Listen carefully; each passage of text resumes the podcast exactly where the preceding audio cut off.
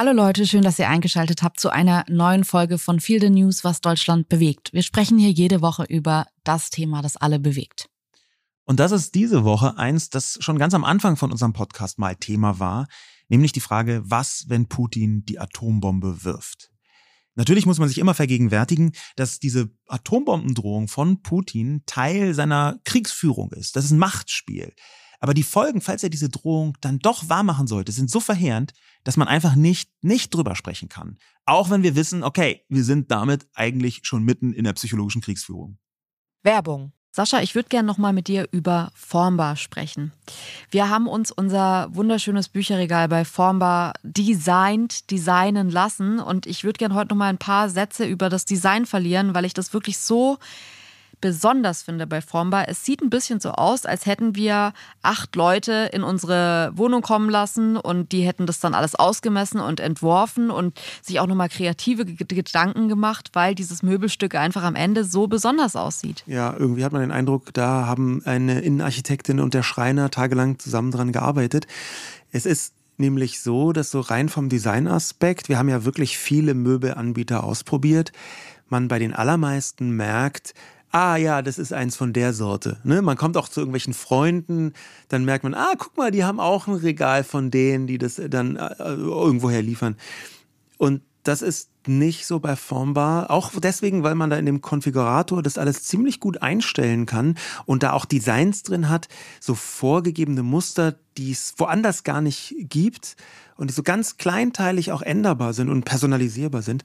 Das ist so eine richtige ein richtiges Designmöbel und das gefällt mir besonders gut. Ja, also ich finde, diese Einzigartigkeit macht Formbar schon aus. Und man muss auch dazu sagen, wir beide haben jetzt nicht das größte Händchen irgendwie dafür, ein Möbelstück von From Scratch zu designen. Und wir haben es trotzdem hinbekommen, da ein wahnsinnig ästhetisches Möbelstück rauszubekommen. Und das finde ich halt so toll. Formbar übernimmt das alles. Also man hat am Ende wirklich das Gefühl, dass man da von mehreren Profis beraten wurde.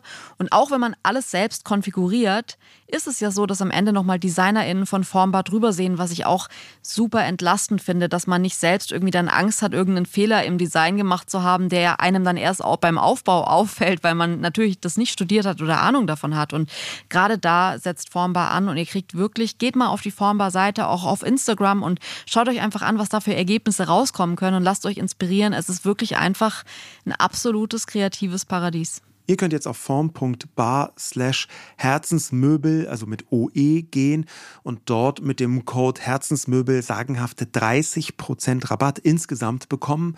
Äh, das gab es bisher so gar nicht und es lohnt sich tatsächlich, weil man am Ende ein wirklich sehr, sehr schönes Möbelstück zu Hause hat.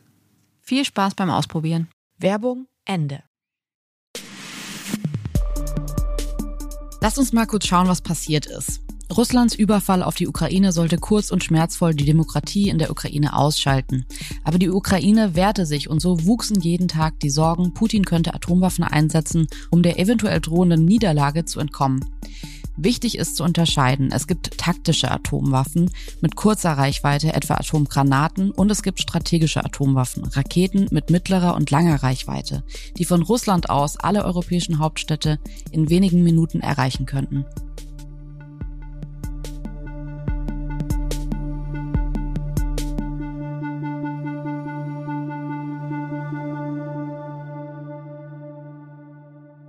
Die Frage, warum machen wir eigentlich diese Folge, ist natürlich eine emotionale, denn die Dinge haben sich verändert. Die Dinge haben sich deswegen verändert, weil inzwischen auf einem Niveau darüber gesprochen wird, was passiert eigentlich, wenn Atomkrieg ausbricht. Und ein sehr schönes oder sehr schauriges Symbol dafür ist Angela Merkel. Die hat nämlich sich ja gar nicht so oft dazu geäußert als Ex-Bundeskanzlerin, was eigentlich gerade die Weltlage ist, die sie ja durchaus zum Teil mitzuverantworten hat. Aber sie hat bei einer Eröffnung, nämlich der Eröffnung der Bundeskanzler Helmut Kohl Stiftung, etwas gesagt. Da hören wir jetzt einfach mal rein. Im Juni wurde ich in einem Zeitungsinterview gefragt, Sie kennen Putin schon lange, was ist er für ein Mensch? Ich habe geantwortet, man sollte seine Worte ernst nehmen. Und heute möchte ich angesichts der Entwicklungen der letzten Tage ergänzen, Worte ernst zu nehmen, sie nicht von vornherein damit abzutun, sie sei nur ein Bluff, sondern sich ernsthaft mit ihnen auseinanderzusetzen, das ist beileibe kein Zeichen von Schwäche oder Beschwichtigung, sondern ein Ausweis politischer Klugheit. Okay, und mit dieser Aussage von einer so großen Ex-Staatsfrau muss man aus unserer Sicht ganz neu nachdenken über diese Atombombendrohung. Wenn Merkel sagt, nehmt das ernst, dann schreibt sie das der NATO und natürlich speziell Deutschland so ein bisschen ins Klassenbuch. Ja, ich fand es eine erstaunlich klare Aussage. Es ist ja eigentlich, also wenn man es übersetzt, ist es ja, Leute, passt auf, der blöfft nicht. Ja. Putin blöfft nicht. Und ähm, das ist was, von dem ich A, gar nicht gedacht hätte, dass sich Merkel dazu überhaupt äußert, weil ich meine, wenn man so ihr, ihren politischen Stil kennt und jetzt auch ihren, ich sage jetzt mal Rentenstil, dann hätte ich das einfach nicht gedacht. Ähm, und zum anderen das, was sie darüber sagt, also dass sie sagt, okay, ich würde den wirklich als ähm, also einen Gegner einschätzen, der seine Drohung wahrmachen könnte und man sollte die auf jeden Fall ernst nehmen das ist natürlich irgendwie, das bringt, finde ich, einen anderen Geschmack rein, weil ich immer dachte, mein gut, man hat im Februar viel drüber gesprochen und im März. Das waren so die Zeiten, wo man gesagt hat, Russland ist Atommacht und ja, was wäre theoretisch wenn. Aber es gab ja dann super viele ExpertInnen, die da wirklich ganz klar einen Riegel vorgeschoben haben und gesagt haben, hört auf, auf diese Drohung überhaupt einzugehen. Das sind alles leere Drohungen, ihr müsst euch keine Sorgen machen, es ist alles gut. Ja, und jetzt bringt Merkel das auf eine neue Ebene. Annalena Baerbock hat das ganz ähnlich getan, die amtierende Außenministerin. Das ist einfach viel stärker im Gespräch. Und das liegt natürlich daran, dass Angst eine Waffe ist im Krieg. Wenn man den Gegner ängstlich machen kann, ist das in vielen Bereichen ein ganz hervorragendes Instrument, eine richtige Waffe. Putin sieht natürlich die EU als Gegner. Und das war auch mein erstes Gefühl, dass ich dachte, okay, krass, das, ich habe immer versucht, mich davon so ein bisschen fernzuhalten. Wir können ja jetzt eigentlich wirklich äh, schon einmal so ein Recap machen ja. zur ersten Folge, wo es ja wirklich so war, das hat mir schon Sorgen gemacht. Ja. Und du warst ja eher so, ja, der kühle Beobachter und hast gesagt, ja, ich habe da, das ist keine tatsächliche Angst, die dich jetzt irgendwie nachts umtreibt nee. oder so. Ähm, wie ist es heute, vor allem wenn du sowas hörst von Merkel? Ich würde immer noch nicht sagen, dass ich da total ängstlich bin, aber vielleicht auch doch. Ja, also vielleicht ist es auch doch ein, ein Punkt, wo man sagen muss, ja, die Situation hat sich so entwickelt, dass aus meiner Sicht zumindest, und ich folge da ExpertInnen, die sehr viel und auch informiert darüber nachdenken, dass aus meiner Sicht es wahrscheinlicher geworden ist. Es ist, ich, ich fand es im Frühjahr sehr, sehr unwahrscheinlich. Und inzwischen empfinde ich das, und das empfinde ich als Laie, ist ja mein, äh, äh, sinnvoll, auch solche Empfindungen zu entwickeln an der Weltlage, ja, damit umzugehen. Da bin ich äh, überzeugt von. Inzwischen empfinde ich das als eine gestiegene Bedrohung. Und ich tue das zwar nicht aus Kriegskunde heraus, sondern weil ich so ExpertInnen sehe, weil ich Fachleute sehe und wie die argumentieren. Wer hat gute Argumente, wer hat nicht so gute Argumente? Wenn man jetzt äh, einfach mal bei Google eingibt, das habe ich gestern gemacht und fand ich ganz interessant, ähm, was passiert in Deutschland, wenn? Und dann schlägt Google ja vor, was die Menschen am meisten danach noch weitergetippt haben. Und die ersten sechs Vorschläge sind zum Beispiel, was passiert in Deutschland, wenn der Wohlstand drastisch schwindet, hm. die Sommerzeit bleibt, wo ich mir denke, hä, was fragen sich die Leute da?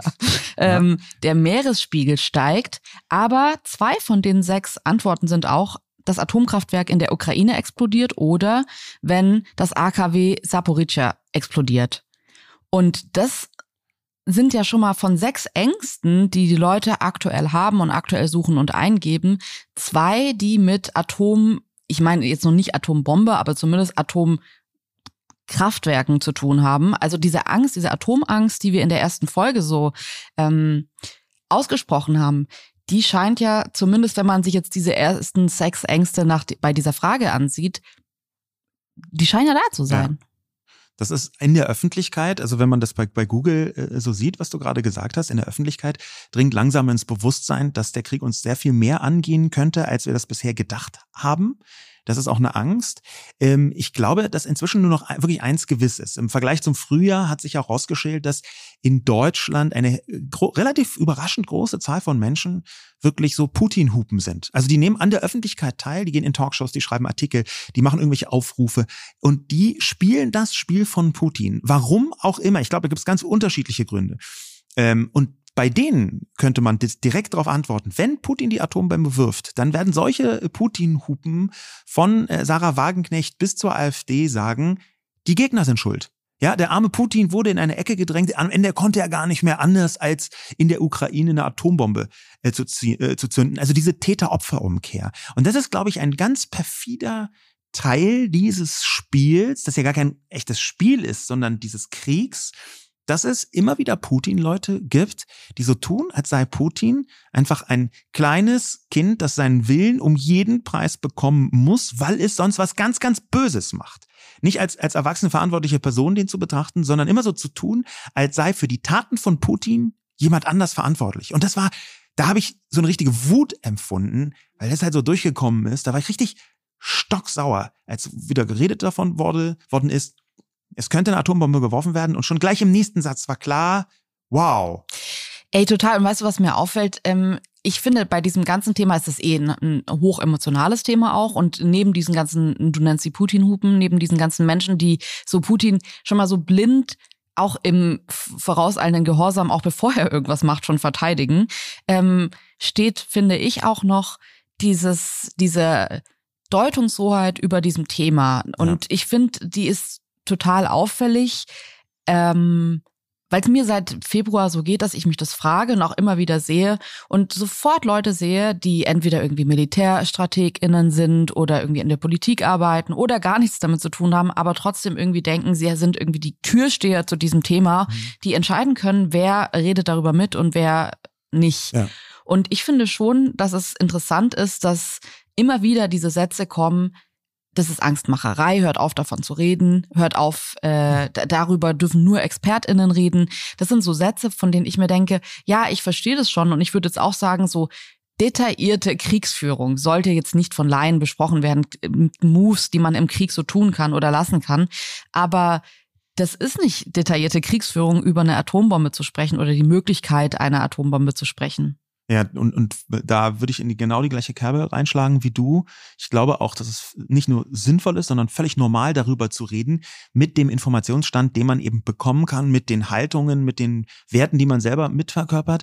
Und ich glaube, man muss in diese, diesen Talk dürfen allein überhaupt drüber reden, was eine gruselige, gruselige Frage eigentlich ist, muss man mit einberechnen. Wir haben eine Vielzahl von Leuten, die auch überhaupt nicht verstummt sind, die bis zwei Tage vor der Invasion von Putin Stein und Bein geschworen haben, irgendwelche Generäle, Ex-Generäle der Bundeswehr, irgendwelche Leute, die high-end dekoriert sind, ähm, die haben aber zwei Tage vor dem Einmarsch gesagt, es wird auf gar keinen Fall zu einem äh, in, zu einer Invasion mhm. der Ukraine kommen.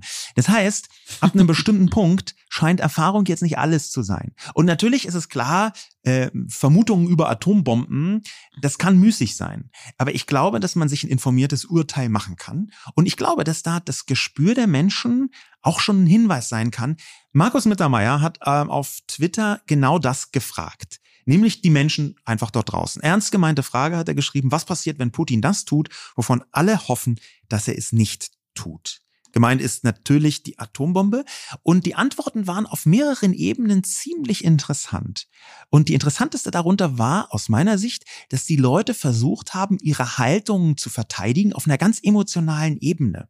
Da kamen mhm. ganz viele äh, Wortmeldungen, wo man so ein bisschen mit den Informationen, die man hat, versucht hat, entweder sich zu beruhigen, die, die sich beruhigen wollten, oder sich selbst zu alarmieren, die, die sich alarmieren wollten. Ne? Da kamen zum Beispiel Argumente wie, ähm, ja, nee, das wird nicht passieren, weil dann die Wirtschaftspartner China und Indien sofort abspringen, deswegen wird er nichts tun. Und in dieser Verknappung wird vollkommen klar, das ist die Hoffnung von jemandem und diese Person sucht dann Argumente. Umgekehrt natürlich genauso. Es gab auch relativ viele Leute, die gesagt haben, er ist komplett in die Ecke gedrängt. Er kann gar nicht anders als Atombomben zu werfen. Es ist super wahrscheinlich. Wir müssen jetzt schon uns damit auseinandersetzen, was dann passiert. Oder besser noch, wir müssen alles tun, um das zu vermeiden. Ja, und dieses, diese, wir müssen alles tun, um das zu vermeiden. Das ist natürlich so ein Einknicken auf einer emotionalen Ebene. Die Personen, die das gesagt haben, die haben ja genau null Verhandlungsspielraum, Verhandlungsmacht, wie wir ja alle auch. Mhm. Aber die sagen das zu sich selber, um sich selbst zu beruhigen. Ein interessanter Kommentar darunter war auch äh, von Holger Blume, der hat geschrieben, diese Frage an eine Gruppe von Laien ist pervers. Sie schürt unbegründete Ängste und weckt eben solche Hoffnungen. Das heißt nicht, dass ich nicht alle geäußerten Meinungen respektiere, aber es gibt Experten, die die Szenarien ernsthaft bewerten, sich aber hier nicht äußern werden.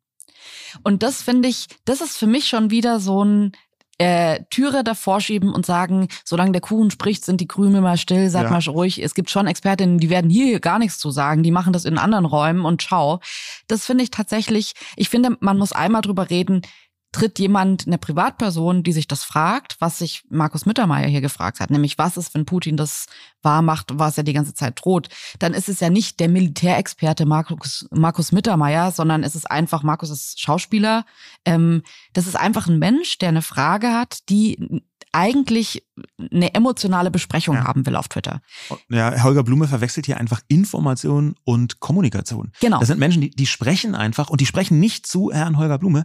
Ähm, das, was da aber tatsächlich passiert, ist natürlich, ähm, dass man vorsichtig sein muss. Wir haben ja vorher schon drüber geredet, dass man das Spiel von Putin nicht mitspielt und nicht versucht, zumindest versuchen muss, nicht zur Panik beizutragen und eine gewisse Kühlheit im Kopf sich zu bewahren.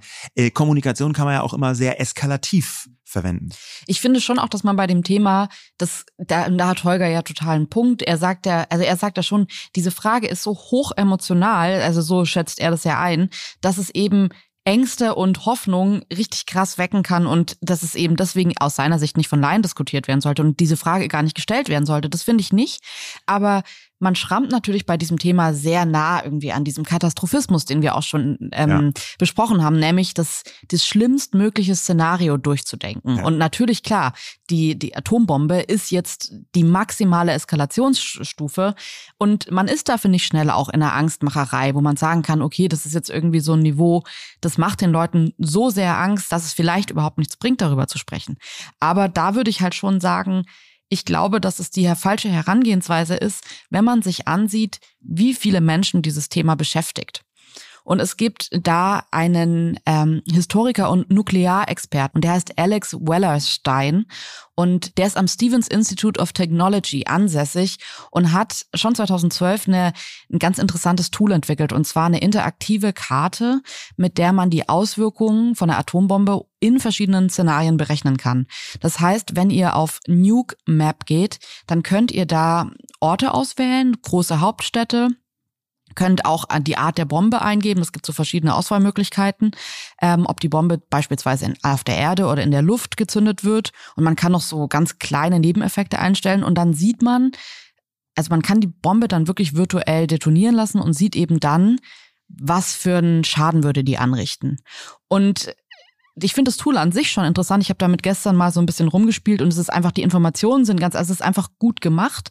Was ich aber noch viel interessanter finde an dem Tool, und wir werden heute viel über Gefühle und Ängste sprechen. Ich finde es aber schon wichtig, wenn man über Gefühle und Ängste spricht, dass man das auch irgendwie versucht, messbar in Zahlen zu belegen und jetzt nicht einfach zu sagen, hey, wir haben das Gefühl, dass die Leute Angst vor einer Atombombe haben. Auch wenn man, finde ich, dieses Gefühl ja. haben kann. Trotzdem ja. hat Alex Wellerstein ähm, die BesucherInnenzahlen von seiner Seite veröffentlicht und er macht das regelmäßig auf seinem Twitter-Account und man sieht eben, dass an einem ich sage jetzt mal, normalen Tag, also einem Tag vor dem Ukraine-Krieg, war das so, dass er etwa 20.000 äh, BesucherInnen auf seiner Seite hatte. Und wenige Tage nach Kriegsbeginn waren es schon 400.000 täglich. Das flachte dann über den Sommer wieder so ein bisschen ab. Und jetzt gerade, die letzten Tage, sind es wieder knapp 200.000. Und das zeigt ja, da sind Menschen, die sich damit beschäftigen, die diese Frage beschäftigt, die zumindest dieses Tool benutzen, um zu sehen, würde ich, wahrscheinlich zu sehen, würde ich überleben, wenn ich da und da wäre, was würde passieren, wenn eine Atombombe da und da einschlagen würde. Und das allein zeigt mir, das beschäftigt die Menschen gerade. Das ist eine messbare Zahl. Ja, und diese Zahl, warum die größer geworden ist, kann man ja auch relativ deutlich sagen, schon in den letzten Wochen. Jetzt nicht nur, weil Angela Merkel ähm, bei irgendeiner Stiftungseröffnung irgendwas gesagt hat, sondern weil sich die Äußerungen häufen. Und zwar die Äußerungen aus den inneren Zirkeln von Putin selbst. Nicht nur Putin selber, sondern auch Leute wie Ramsan Kadyrov, der Bluthund Putins wird er mal genannt, der Tschetschenenführer, ähm, ein, ein ganz blutiger, blutrünstiger Diktator. Und der gehört nicht nur zu einem engeren Zirkel rund um Putin, sondern auch ziemlich eindeutig zu den Hardlinern. Der hat auch Leute, die in der Ukraine kämpfen, gefürchtet sind dort. Und wenn der sowas sagt wie, wir müssen grundlegendere Maßnahmen ergreifen, einschließlich der Verhängung des Kriegsrechts in den Grenzregionen und des Einsatzes von Atomwaffen mit geringer Sprengkraft. Wenn der also sowas ganz deutlich fordert, dann hat das ein sehr konkretes weltpolitisches Gewicht.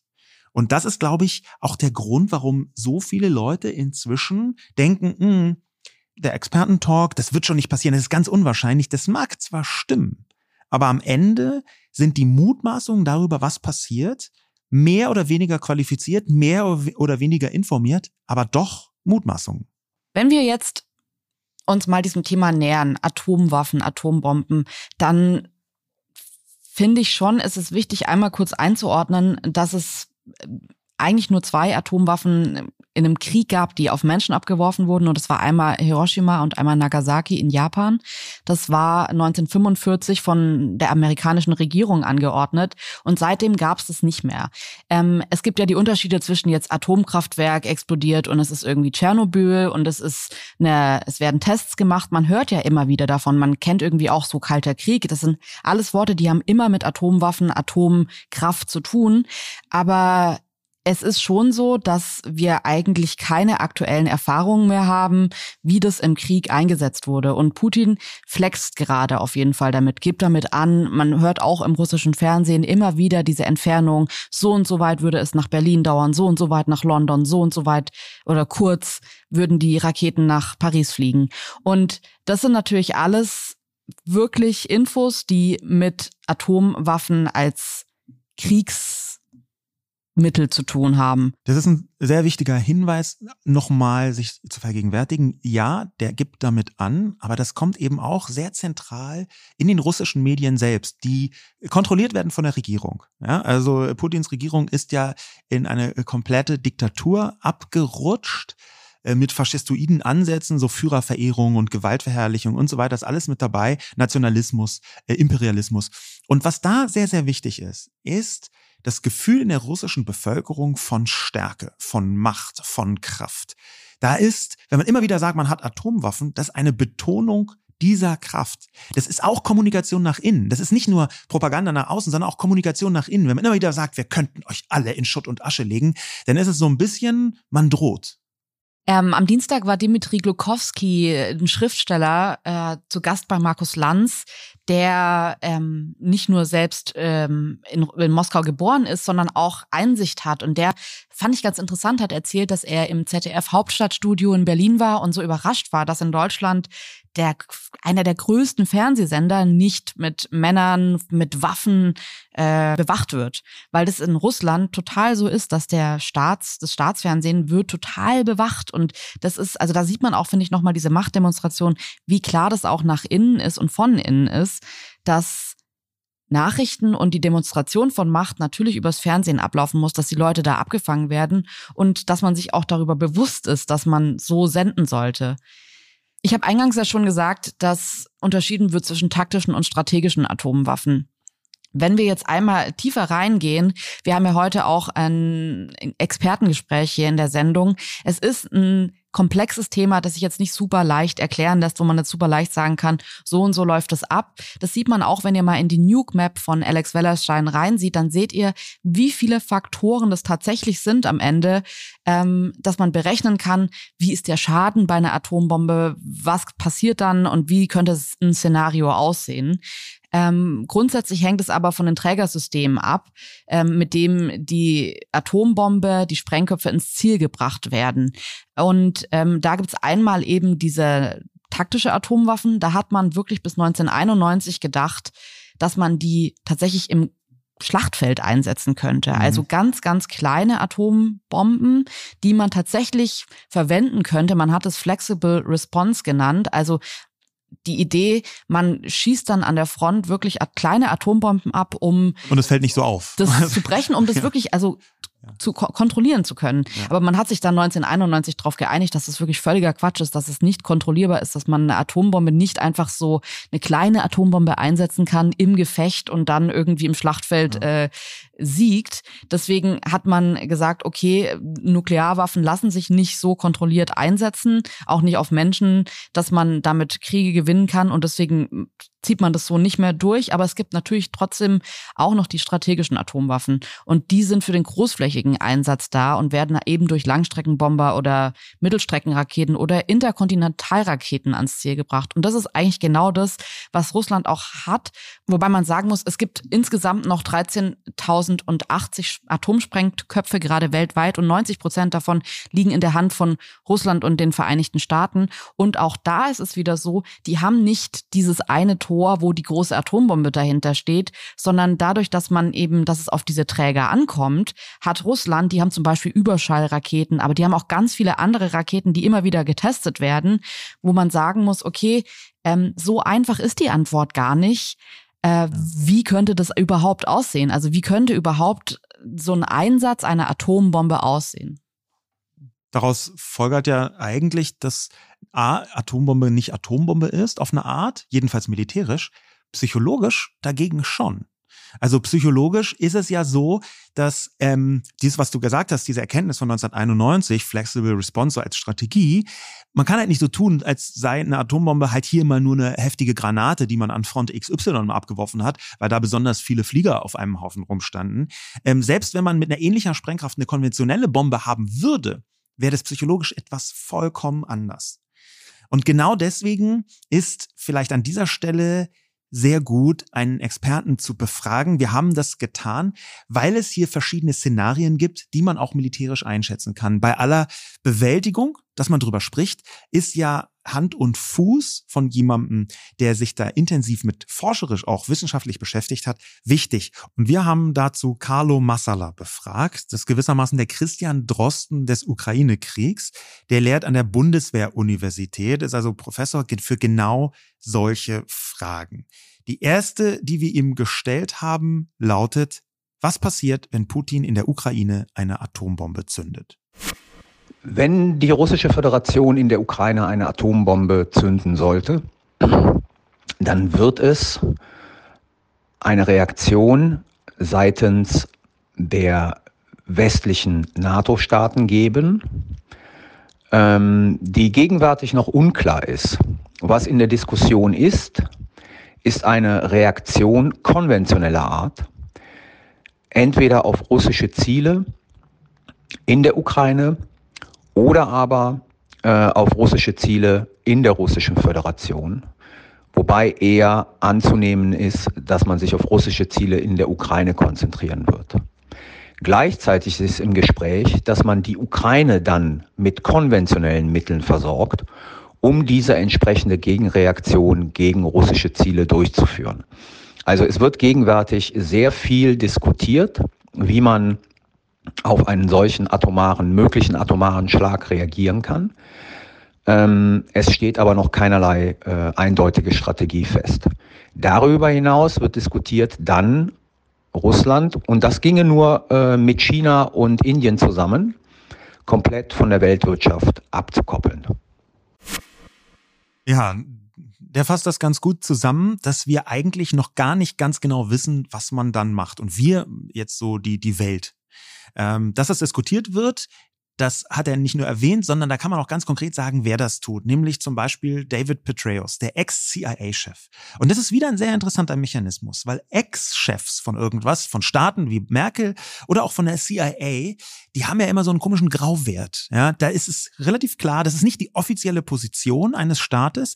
Es ist aber auch nicht komplett weit weg von dem, was ein Staat sagen könnte. Das ist ein sehr interessanter diplomatischer Schachzug, Ex-Verantwortliche was sagen zu lassen. Und da hat David Petraeus ziemlich genau das gesagt in einem Interview mit ABC, was Carlo Massala gerade angedeutet hat. Nämlich, Zitat, wir würden darauf reagieren, indem wir eine gemeinsame Anstrengung der NATO anführen, die jede russische konventionelle Streitkraft, die wir auf dem Schlachtfeld in der Ukraine und auch auf der Krim sehen oder identifizieren können, sowie jedes Schiff im Schwarzen Meer ausschalten würden. Das heißt konkret, die NATO geht in den Krieg, aber nur in der Ukraine und außerhalb Russlands. Das wäre die Einschätzung von Petreus. Das fand ich schon interessant, weil man ja eigentlich denken würde, okay, in dem Moment, in dem der Atomschlag kommt, gibt es sofort eine Antwort von Amerika, die sofort auch irgendwie Atombomben, und wir demonstrieren jetzt auch, dass wir ganz viele Atombomben haben, ähm, dass hier eigentlich ganz klar gesagt wird, wir sind uns darüber bewusst, dass der Einsatz von Atomwaffen die maximale Eskalationsstufe ist und selbst wenn die von Putin gezogen werden würde, würden wir erstmal geografisch so reagieren, dass wir nochmal eine Eskalationsstufe drüber haben, nämlich zu sagen, okay, auf russische Ziele in der Ukraine. Ähm, und dann würden wir sogar erstmal konventionell reagieren und nicht sofort äh, in den Atomkrieg reinsliden. das sind auch alles Momente, von denen ich mir denke, das ist interessant, dass es die ganze Zeit, also dass man eigentlich die ganze Zeit Putin, es wird immer so groß von diesem, man möchte ihm den Ausweg lassen. Man muss immer so reagieren, dass Putin den Ausweg hat und die gesichtswahrende ja, Lösung hat. Tollwütiger Hund fast. Ne? ja, was ich, also ich finde wirklich, die, das, die Formulierung gesichtswahrende Lösung ist, finde ich schwierig, wenn sich jemand zu einer Atomwaffe entscheidet. Aber dass man hier ganz klar sagt, äh, es gibt verschiedene Eskalationsstufen und das kann man ja hier rauslesen, das finde ich eigentlich eher beruhigend, ähm, als dass, es, dass ich mir jetzt denke, nee, man muss ja doch sofort mit auch, wir haben doch aber auch Atomwaffen und die NATO muss doch mal endlich reagieren, sondern da denke ich wirklich, wir könnten die ganze Welt zerstören, wenn die Menschen falsch reagieren. Und hier richtig zu reagieren und von MilitärexpertInnen genau sowas zu hören, beruhigt mich ehrlich gesagt eher, wenn ich mich mit dem Thema mehr beschäftige. Der amtierende CIA-Direktor übrigens, also quasi der Nachnachfolger von Petraeus, ähm, der, der äh, heißt William Burns, ähm, und der hat sich ein bisschen diffuser geäußert. Der hat nämlich gesagt, dass es wirklich schwer zu sagen ist, ob Putin jetzt blufft über Nuklearwaffen in der Ukraine oder nicht. Wohlgemerkt geht es dabei immer nur um Atomwaffen in der Ukraine. Wir reden also noch überhaupt nicht über irgendwelche Atomraketen, sagen wir mal, auf Berlin oder Paris oder Warschau oder so. Ähm, wenn du für dich so na dem nachspürst, wo siehst du denn die überzeugenden Argumente, was den Einsatz von Atombomben angeht? Wird er das tun, ja oder nein? Also man kann sich ja eigentlich immer nur auf die Aussagen von Expertinnen berufen und da finde ich, gibt es ganz klar diese zwei Lager. Es gibt wenig Leute in der Mitte, sondern es gibt einfach sehr viele Menschen, die sagen, das ist alles Bluff, das ist alles, ihr müsst euch keine Sorgen machen. Und es gibt einige Menschen, die sagen, ihr müsst euch Sorgen machen. In den letzten Tagen hatte ich schon das Gefühl, dass dadurch, dass plötzlich Angela Merkel auf die Seite gerückt ist von den Menschen, die sagen, ich würde das schon ernst nehmen, ähm, da waren für mich vorher immer, und ich habe da sehr drauf geachtet, auch einzuschätzen, welche Person sagt, dass man das ernst nehmen sollte. Und da waren immer wieder Leute dabei, wo ich mir dachte, ja gut, das passt dir jetzt vielleicht auch gut in Talkshows eingeladen zu werden mit dieser Meinung. Ähm, dass es aber tatsächlich eine Frau sagt, von der man nachweislich sagen kann, die ist wirklich nicht daran interessiert, dass ihr Standpunkt jetzt mehr verbreitet wird, als er sonst verbreitet wird. Ich glaube nicht, dass sie sich langweilt in ihrer Rente. Sie hat auch ähm, nicht das Sigmar-Gabriel-Syndrom. Ne? Genau, ich muss endlich mal wieder nicht. stattfinden. äh, und vor allem, dass von einer Person kommt, die Putin ja einfach wirklich sehr oft schon getroffen hat. Da denke ich mir dann halt, okay, ich finde es zumindest jetzt berechtigter, sich darüber Gedanken zu machen. Tatsächlich ist es bei mir auch noch so, dass ich es noch für sehr unwahrscheinlich halte. Aber die Frage ist natürlich schon, wenn so eine Drohung permanent im Raum steht von der Person, über die andere Menschen, die diese Person schon getroffen haben, sagen, der blufft dich einfach nur, der macht seine Drohung wahr, dann frage ich mich schon, wie ist Deutschland vorbereitet und ähm, wie wie sind wir vorbereitet? Was würde man denn tatsächlich machen? Weil mein Wissen dazu ging vor dieser Sendung tatsächlich gegen Null. Und genau deswegen haben wir Carlo Massala mal genau das gefragt. Und zwar, wenn man jetzt davon ausgeht, dass Putin sich als Ziel nicht die Ukraine aussucht, sondern versucht, Deutschland mit Atomwaffen anzugreifen, gibt es eine Möglichkeit, diese Raketen in irgendeiner Form aufzuhalten? Wenn die russische Föderation äh, Deutschland mit nuklearen Waffen angreifen würde, also nuklearen Waffen, die auf ballistischen Raketen ähm, drauf montiert sind, dann ist es eine äh, sehr wichtige Frage, mit wie vielen Raketen Deutschland angegriffen werden würde. Äh, die NATO hat ein sogenanntes äh, Ballistic äh, Missile Defense System, das aus mehreren Stufen und Schichten besteht. Es ist aber allgemein der Konsens, dass dieses System nur eine begrenzte Anzahl von Raketen äh, abschießen könnte, wenn überhaupt. Je mehr Raketen, äh, je mehr Täuschkörper äh, sozusagen auch eingesetzt werden, desto unwahrscheinlicher ist es, dass alle Raketen von diesem System heruntergeholt werden könnten. Und desto wahrscheinlicher ist es, dass eine dann ihr designiertes Ziel erreichen würde. So, also übersetzt, we're fucked.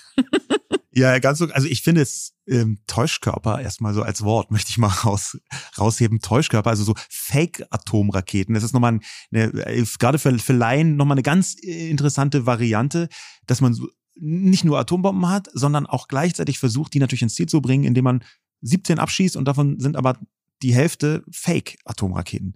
Das, das sind so Sachen, an die man wahrscheinlich natürlich im militärischen Kontext jeden Tag denkt, äh, an die man aber nicht denkt. Ich habe jedenfalls vor der Recherche für die Sendung nicht daran gedacht. Also ich meine, es ist der worst Hütchenspielertrick auf der Welt, muss man sagen. Ja. Und ich mich beunruhigt es krass, dass falls das passiert, wir einfach tatsächlich am Ende Glück haben müssen. Also, dass unser Ende tatsächlich mit einfach Pech zu tun haben könnte. Dass man sagt, Leute, sorry, wir haben einfach wirklich auf Rakete 3 und 4 gesetzt, aber ja. es ist halt 7 und 8 gewesen. Tut uns mega leid. Ähm, das ist schon was, wo ich gerade denke, ich, ich, ich, kann, ich kann gerade nur drüber lachen, weil ich finde es einfach richtig absurd, dass ich, ich bin fest davon ausgegangen, dass wir Raketenabwehrsysteme haben, dass die abgeschossen werden können, dass irgendwelche Tornados in die Luft heben und ähm, die die dann aufhalten. Es wird vielleicht ja auch alles gemacht, aber dass er jetzt so ein bisschen sagt, okay, wenn Putin den Hütchenspielertrick anwendet und wir auf die falschen Raketen setzen, dann sieht's nicht so gut aus. Das ist es nicht unfassbar beruhigend oder geht es dir da anders? Nee, das geht mir gar nicht anders. Ähm, und deswegen, das ist ja ein Grund, warum wir darüber sprechen, auch hier in der Sendung, weil wir versuchen uns das zu erklären mit den verschiedenen Fachstimmen. Auch so ein bisschen in eurer Stellvertretung äh, da draußen das Publikum, sich diesem Thema zu nähern, gerade wenn man nicht das als Fachperson hat. Einfach weil wir es bewältigen müssen. Wir können ja gar nicht anders, als mit dieser Weltsituation umzugehen. Und manchmal hilft es dann, ähm, nicht nur ExpertInnen anzuhören, sondern auch ein bisschen in der Geschichte zu wühlen, weil solche Situationen Innovationen ja nicht aus dem Nichts entstehen. Es gibt einen ziemlich tollen Artikel, der schon im Juni in The Atlantic Magazine gefragt hat, What if Russia uses nuclear weapons in Ukraine? Das heißt, was passiert eigentlich, wenn Russland nukleare Waffen in der Ukraine einsetzt? Also genau die Frage, zumindest die erste Frage, die wir uns hier gestellt haben. Der Artikel ist sehr lang und lohnt, aber das, was man da historisch rausnehmen kann, das hilft besser zu verstehen, was eigentlich wie passiert. Zum einen und es gibt auch so ein bisschen Anlass zur Hoffnung. Wirklich nur, nicht besonders viel, aber ein bisschen. Und da kann man eine Metaphorik ins Zentrum stellen. Das ist super interessant. Warum Metaphorik? Weil wir bis jetzt mit Worten einen Krieg führen. Natürlich ist er in der Ukraine vor Ort und wirtschaftlich wird er auch verlängert bis in die anderen Länder hinein. Aber jetzt, was atomseitig die Situation angeht, sind es Worte und Drohungen. Und da sind zwei Metaphern extrem wichtig. Die erste Metapher ist die sogenannte Eskalationsleiter. Das ist quasi die Basis des Kalten Kriegs. Ist entwickelt worden, mitentwickelt worden von Hermann Kahn. Das war auch jemand, der an der Entwicklung der Wasserstoffbombe beteiligt war, war Nuklearstratege und war nebenbei die Inspiration für Dr. Strangelove, diesen, diesen Film von Pizza Sellers. Genau. Ähm, der hat diese Eskalationsleiter entwickelt mit 44 Stufen und die war halboffiziell, kann man sagen, gewissermaßen die Doktrin der Vereinigten Staaten. Wie setzen wir wann welche Waffe ein? Und dann die Metapher ist aber eine Leiter. Und auf der Leiter kannst du immer nur eine Stufe weitergehen. Das heißt, eine Eskalation muss immer größer sein als die davor, als die Stufe davor. Oder man geht halt wieder runter, aber dann muss man deeskalieren. Es ist ein bisschen eine Eindimensionalität, die da deutlich wird. Und diese Eindimensionalität, die war damals Absicht. Das war Teil der Abschreckung des Kalten Kriegs. Darauf hat dieses Gleichgewicht des Schreckens basiert. Dass man dachte, okay, wenn wir das machen, dann geht die andere Seite eine Stufe höher. Das hat also auch immer so einen psychologischen Faktor. Inzwischen arbeiten viele Leute aber nicht mehr mit dieser Eskalationsleiter, offensichtlich, sondern mit der Escalation Vortex. So äh, äh, zitiere ich hier den äh, The Atlantic. Ähm, und diese Escalation Vortex, das kann man vielleicht übersetzen als Eskalationsstrudel oder Eskalationswirbel, äh, mitgeschaffen von einem Air Force-Wissenschaftler namens Christopher Yor. Ähm, diese Aspekte, die damit reinzielen, in einen Strudel die ermöglichen es, und das ist psychologisch, glaube ich, super wichtig in dieser Metapher, die ermöglichen es, ermöglichen es, auf eine Atomwaffe nicht mit einer anderen Atomwaffe zu reagieren, sondern massive Reaktionen in anderen Bereichen mit einzuberechnen. Zum Beispiel Cyberwar oder konventionelle Kriegsführung oder sogar Space War. Das ist alles in dieser Metapher Escalation Vortex äh, ähm, Eskalationsstrudel mit eingebaut. Und das heißt ganz konkret, der Westen kann auf eine Atomwaffe radikal und massiv reagieren, aber nicht oder nicht zwingend mit einer anderen Atomwaffe. Wobei ich mich dann schon frage, also ich verstehe jetzt diesen Strudel, aber am Ende ist nicht am Ende, wird sich nicht am Ende die gute alte Leiter durchsetzen. So wie ich das jetzt verstanden habe, könnte man nach dem Strudel sagen, okay, du hast, du kommst hier mit einer Atombombe, wir kommen aber mit Ausschluss von oder deine China und äh, Indien werden sich von dir abwenden oder sowas. Also man springt praktisch ein Thema weiter nach rechts und versucht ja. da zu eskalieren. Aber eben nicht zu sagen, okay, äh, es geht nach oben und nach unten und wir eskalieren und deeskalieren, sondern wir starten andere, andere Kriegsschauplätze oder andere Bestrafungen. Aber in dem Moment, in dem Putin, und das ist ja unsere Annahme, wenn er es überhaupt machen würde, alles andere verloren hat, dass er sagt, okay, der Krieg ist nicht mehr zu gewinnen, ich will einfach am Ende in die Geschichtsbücher eingehen als die Person, die nicht nur die Waffe auf den Tisch gelegt hat, sondern damit dann auch geschossen hat. Das ist ja eigentlich das, die Grundidee von Putin reagiert mit einer Atombombe. Dann würde ich halt sagen, ist ihm doch völlig egal, wenn man jetzt mit einem Cyberwar kommt oder so, ist doch wurscht. Also es ist doch tatsächlich, sind doch alles andere Momente, die ihn nicht interessieren, weil er diesen einen Knopf drücken will. Ja, das ist die Putin-Psychologie, die wir jetzt anwenden müssen. Wir sind ja gezwungen, die anzuwenden. Und wir jetzt, ähm, der Rest der Welt, möchte ich fast sagen. Putin hat den Rest der Welt in einen solchen Krieg hineingezwungen. Und man betreibt so Putin-Exegese. Man versucht, jedes Wort auszudeuten. Man versucht, jeden Nebenbegriff auszudeuten. Und da kann man nicht anders als psychologisch rangehen. Da, deswegen gibt es qualifiziertere Vermutungen und nicht so qualifizierte Vermutungen. Aber am Ende ist genau der Punkt, den du gesagt hast gar nicht so unwahrscheinlich, dass er, wenn er das tut, das nicht tut, um den Krieg zu gewinnen, sondern um nochmal zu zeigen, was für eine Macht er hat. Jetzt könnte man ja vor diesen ganzen Schlägen immer wieder sagen, ja, aber vielleicht passiert das doch nicht und dann wird sein Gesundheitszustand gelesen und dann schaut man irgendwie an, wie er gerade drauf ist und versucht irgendwie so zu hoffen, dass das alles nicht stattfindet. Aber das, was Carlo Massala jetzt gerade gesagt hat, ist ja schon, es könnte passieren, dass er das macht und dann könnte es sogar sein, dass die Atombombe Deutschland, wenn er sich dazu entscheidet, erreicht.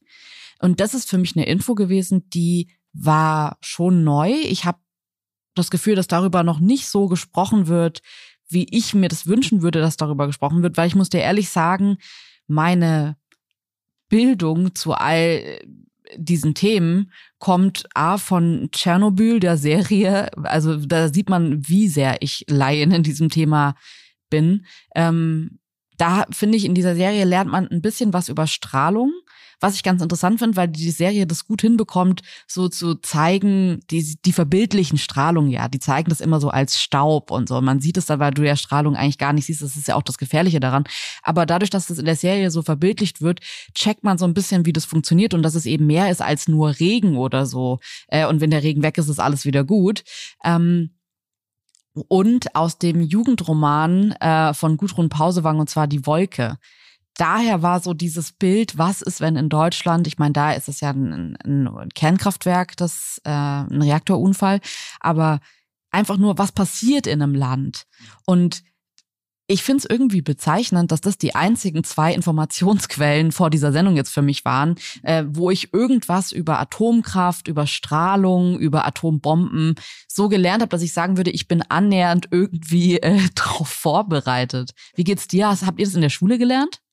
Ja, das ist deswegen interessant, weil wir das tatsächlich in der Schule gelernt haben. Wobei ich natürlich dazu sagen muss, dass ich äh, zur Zeit des Kalten Krieges äh, noch in die Schule gegangen bin.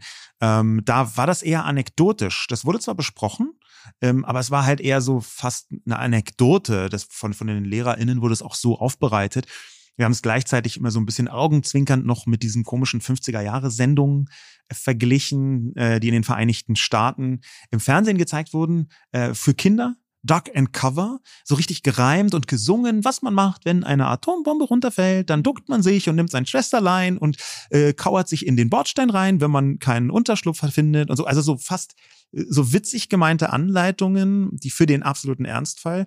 Darüber haben wir dann gesprochen und das war über Bande, aber auch immer was passiert eigentlich, wenn das hier so ist? Ja, und ähm, trotzdem hat das damals jetzt nicht dazu geführt, dass ich ein umfassendes Wissen habe, was müsste ich eigentlich machen, wenn jetzt Atombombe äh, da ist. Ich finde es aber gar nicht schlecht, darüber offen zu sprechen, wenn man das auf einer emotionalen Ebene tut und informiert und sich vergegenwärtigt. Ja, das ist natürlich Putins Spiel, dass man mit solchen Ängsten einen Teil des Krieges bestreiten kann. Ich glaube aber trotzdem, wir müssen darüber reden. Das ist auch eine Form von Bewältigung. Ich glaube, es würde noch viel desaströser sein, wenn man so tut, wenn man das komplett verdrängt und so tut, als sei es gar nicht da und wenn tatsächlich aber die Angst in den einzelnen Menschen wächst. Denn das, was passiert, wenn eine solche Bombe auf Deutschland fällt, das ist so umfassend und so groß.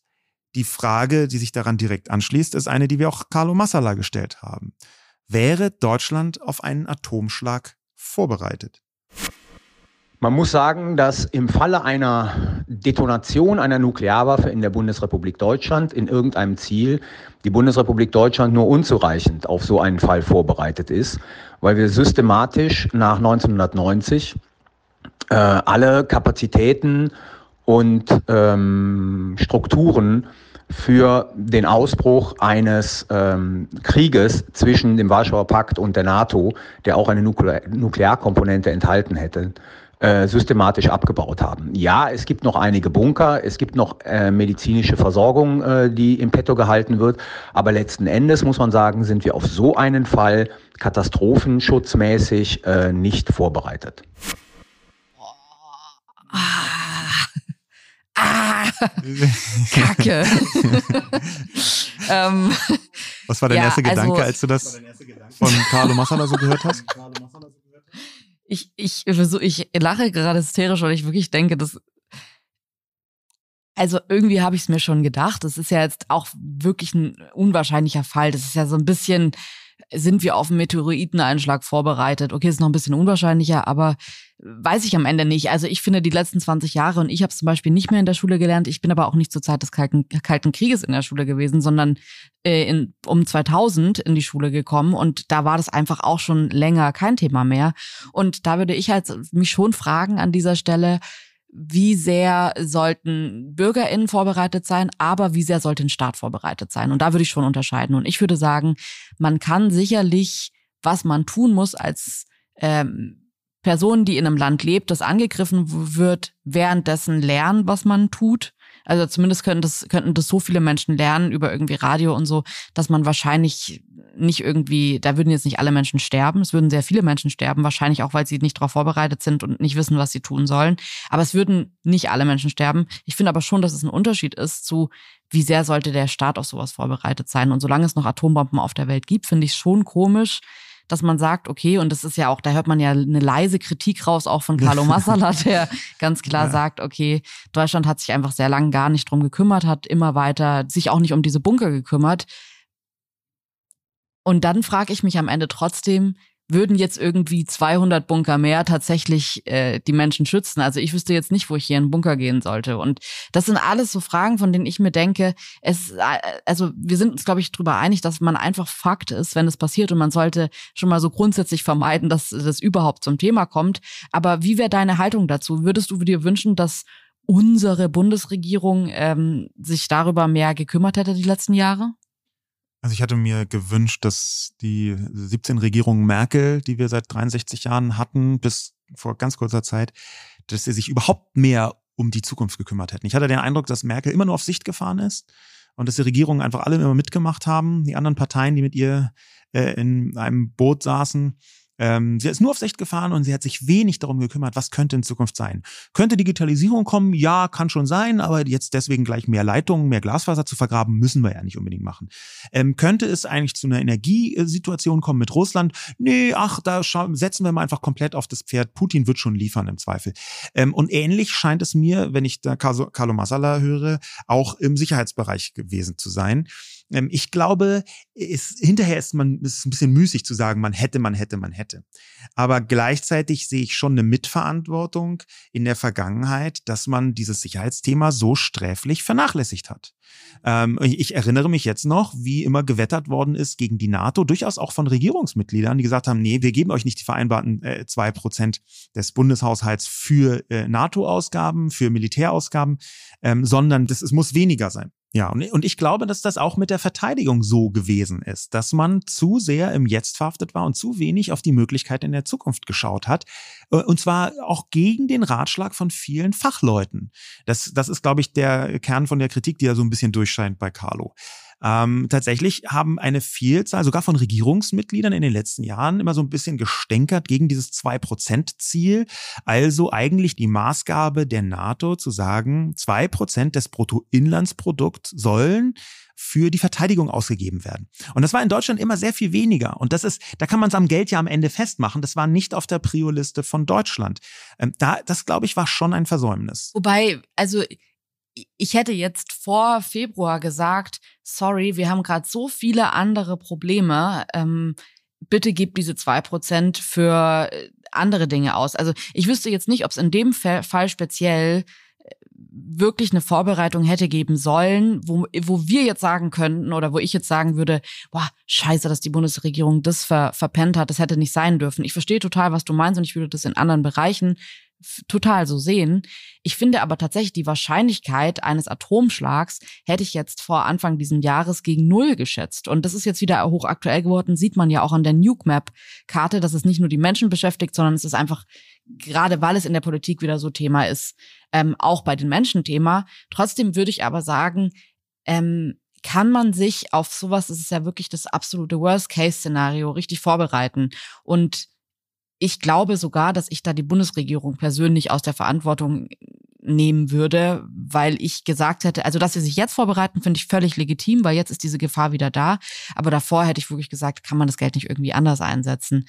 Ich fand es in der Recherche für die Sendung total interessant zu sehen, wenn man sich darüber informiert. Und ich habe irgendwie so, ich wusste nicht mal mehr, wie sich der ABC-Alarm anhört, ganz ehrlich. Also ich habe das in der Schule auch irgendwann mal gelernt, vor allem bei uns auf dem Land hat man ich hatte das Gefühl, alle zwei Wochen diese Sirenen gehört. Wahrscheinlich waren es gar nicht alle zwei Wochen, aber super oft war dieser ähm, Testalarm, dass selbst wenn das jetzt losgehen würde, würde ich A, das gar nicht äh, als ein ABC-Alarm erkennen, wenn der in Deutschland wäre, und B, würde ich wahrscheinlich denken, dass es ein Test ist.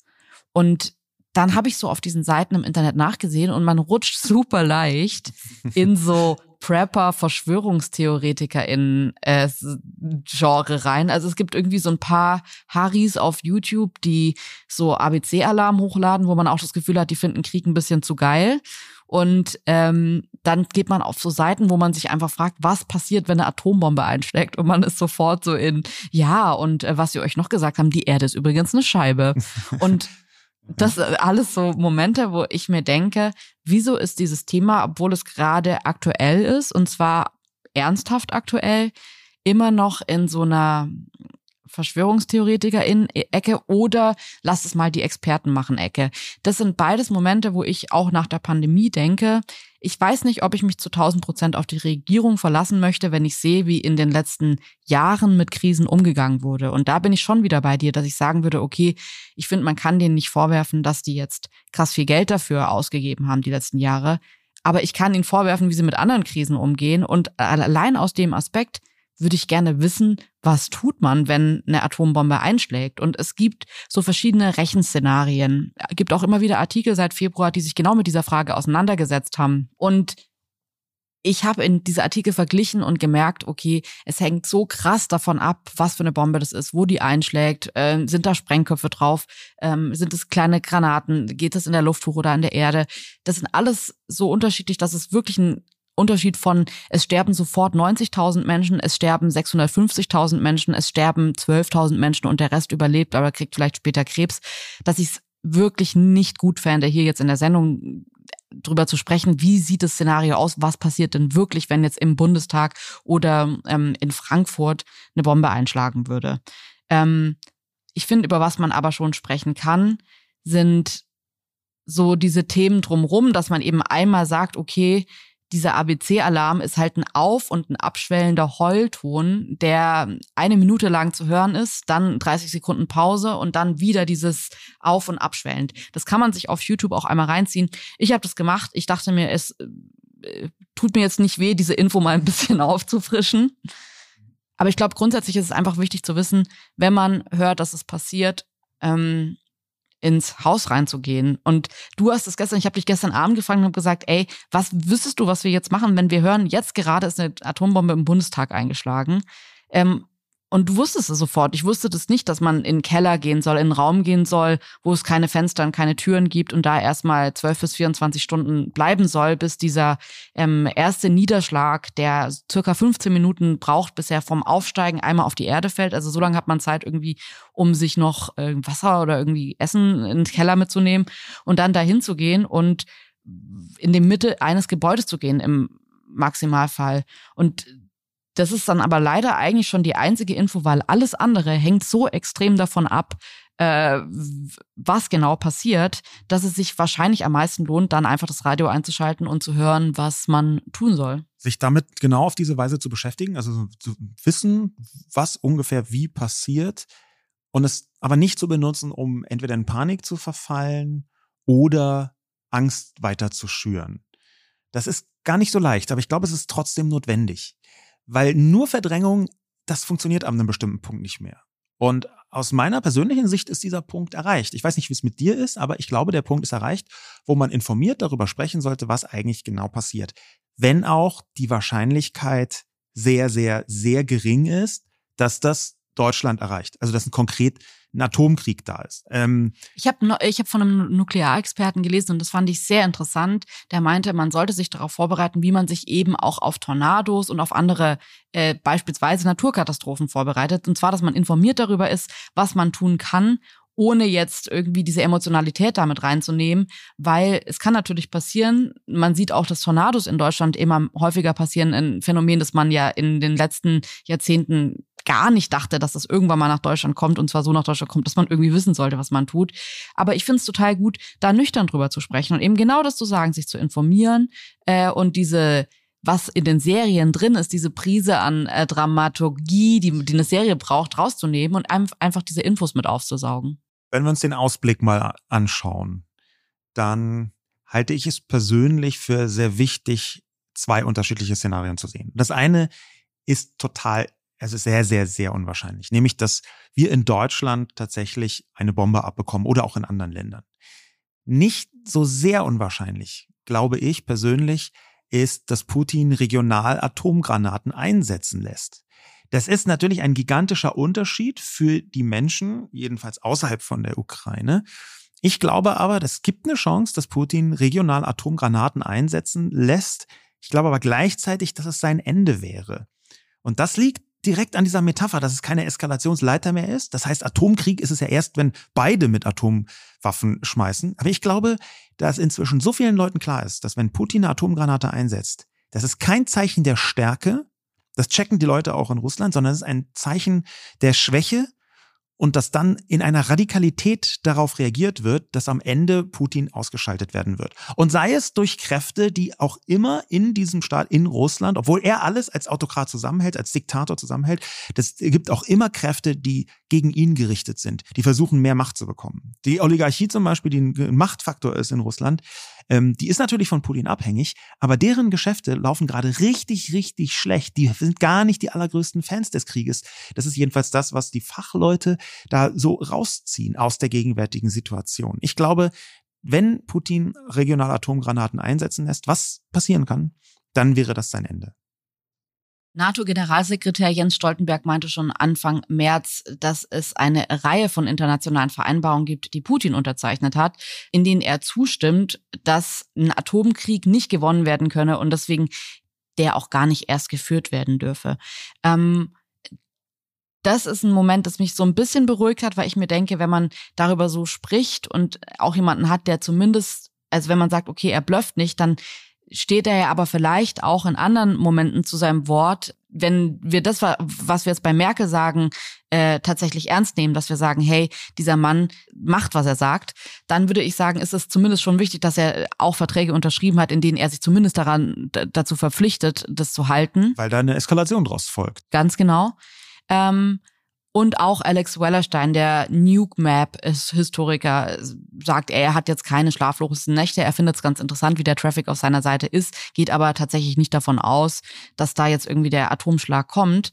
Ich finde es aber schon interessant, nochmal über diesen Charakter der Drohung zu sprechen, den du gerade angesprochen hast, weil ich finde, diese Drohung an sich ist ja schon irgendwie ein interessantes Phänomen, das immer nur so lange Sinn macht, bis sie eben nicht eingelöst wird. Also für Putin ist es interessant, die ganze Zeit zu sagen, ich kann, könnte, aber ich könnte, aber ich könnte, aber, weil, wie du schon richtig sagst, es würde sofort reagiert werden, es wäre sofort klar, er muss gestürzt werden und er hätte den Krieg verloren, er hätte alles andere auch verloren und wäre weg. Also seine Zeit ist ja nur, solange er das nicht einlöst. Und dass eine Drohung eben vor allem ihre Macht hat, solange sie nicht erfüllt wird, weil sie genau dann in der Erfüllung ihre Macht verliert. Das ist ja so das, das grundsätzliche Wesen der Drohung. Wenn die Mutter sagt zu ihrem Kind, ich zähle bis drei und dann kommst du her, dann ist eins und zwei interessant und nicht drei, weil bei drei muss sie irgendwas anderes tun, dann geht wieder, fängt wieder diese Leiter an oder der Strudel. Und das ist, glaube ich, ein Fakt, über den sich auch Putin bewusst ist. Und wenn ich jetzt nochmal auf Dienstagabend Markus Lanz zurückkomme, Dimitri Glukowski, der russische Schriftsteller, der ganz klar gesagt hat, Russland wird von Menschen regiert, die Yachten und Geld toll finden. Das hört sich jetzt erstmal so nach einem Stereotyp an, aber wenn das jemand sagt, der irgendwie super Russland Kenntnis hat und auch äh, Moskau in Moskau aufgewachsen ist, dann würde ich dem schon noch mal eine andere Bedeutung zuordnen. Und wenn er sagt, diese Menschen finden Yachten und Geld toll und nicht sich im Bunker zu erschießen, dann war das für mich tatsächlich die erste so richtige Info, die mich beruhigt hat, weil da eine Person, die sich mit dem Land und den Leuten auskennt, ganz klar sagt oder andeutet, dass auch aus den eigenen Reihen da nicht der Support da ist, der da sein müsste, um sowas durchzuziehen. Und ja, man kann schon sagen, Putin ist am Ende die Spitze, er kann am Ende viel alleine entscheiden, aber ich rechne ihm nicht so viel Macht zu persönlich, dass ich glaube, dass er sich über alle hinwegsetzt und es trotzdem macht, wenn alle Menschen um ihn rum oder die meisten Menschen um ihn rum sagen, auf keinen Fall, das wollen wir auf keinen Fall. Ähm, mir hat es ein bisschen geholfen, dieses Thema, das ja schon einfach auch düster ist. Also muss man ja ehrlich mal sagen. Ich meine, wir haben zwei kleine Kinder. Ich finde es trotzdem anstrengend, darüber nachzudenken. Und ich kann auch verstehen, dass es deswegen viele Menschen gibt, die sich da rausziehen. Muss aber persönlich sagen, dass ich finde, wenn man sich jetzt so damit befasst und so ein bisschen tiefere Einblicke da bekommt, dann würde ich schon sagen, die Wahrscheinlichkeit, dass es passiert, ist sehr gering auch wenn es unfassbar schrecklich wäre, wenn es passiert, aber trotzdem muss man, finde ich, so ein bisschen die Gewichtung halten. Und da würde ich halt sagen, es fällt für mich mehr ins Gewicht nicht, dass es unfassbar schlimm wäre, dass es wenn es passieren würde, was passiert, sondern dass es einfach nicht sehr wahrscheinlich ist. Ja, mit dieser Einschätzung, Jule, glaube ich, gehe ich komplett konform. Das ist nicht sehr wahrscheinlich, sich trotzdem damit auseinanderzusetzen und das auf eine Art, der Apparat, dieser extreme Apparat, den Putin aufgebaut hat, ähm, dass da Leute dabei sind, die lieber reich sind als tot. Das könnte, wie du gesagt hast, tatsächlich ein Hoffnungsschimmer sein. Ähm, und zwar ein Hoffnungsschimmer nicht nur für die Ukraine selbst, sondern natürlich auch für den Rest der Welt. Das sind unsere Gedanken gewesen zu diesem Kontext, zu der Frage, ob Putin die Atomwaffe zündet und was dann passiert. Großen Dank auch nochmal an Carlo Massala, der das natürlich alles für uns nochmal auf einer anderen Ebene ein der das natürlich nochmal alles für uns auf einer anderen Ebene eingeschätzt hat, ähm, die für mich dieses Thema auch absolut braucht. Schreibt uns gerne, wie ihr die Folge fandet, auch falls ihr äh, Anregungen habt, über was ihr sonst hier so sprechen könnt. Ansonsten hören wir uns wieder nächsten Donnerstag. Bis dahin, bleibt gesund, macht's gut.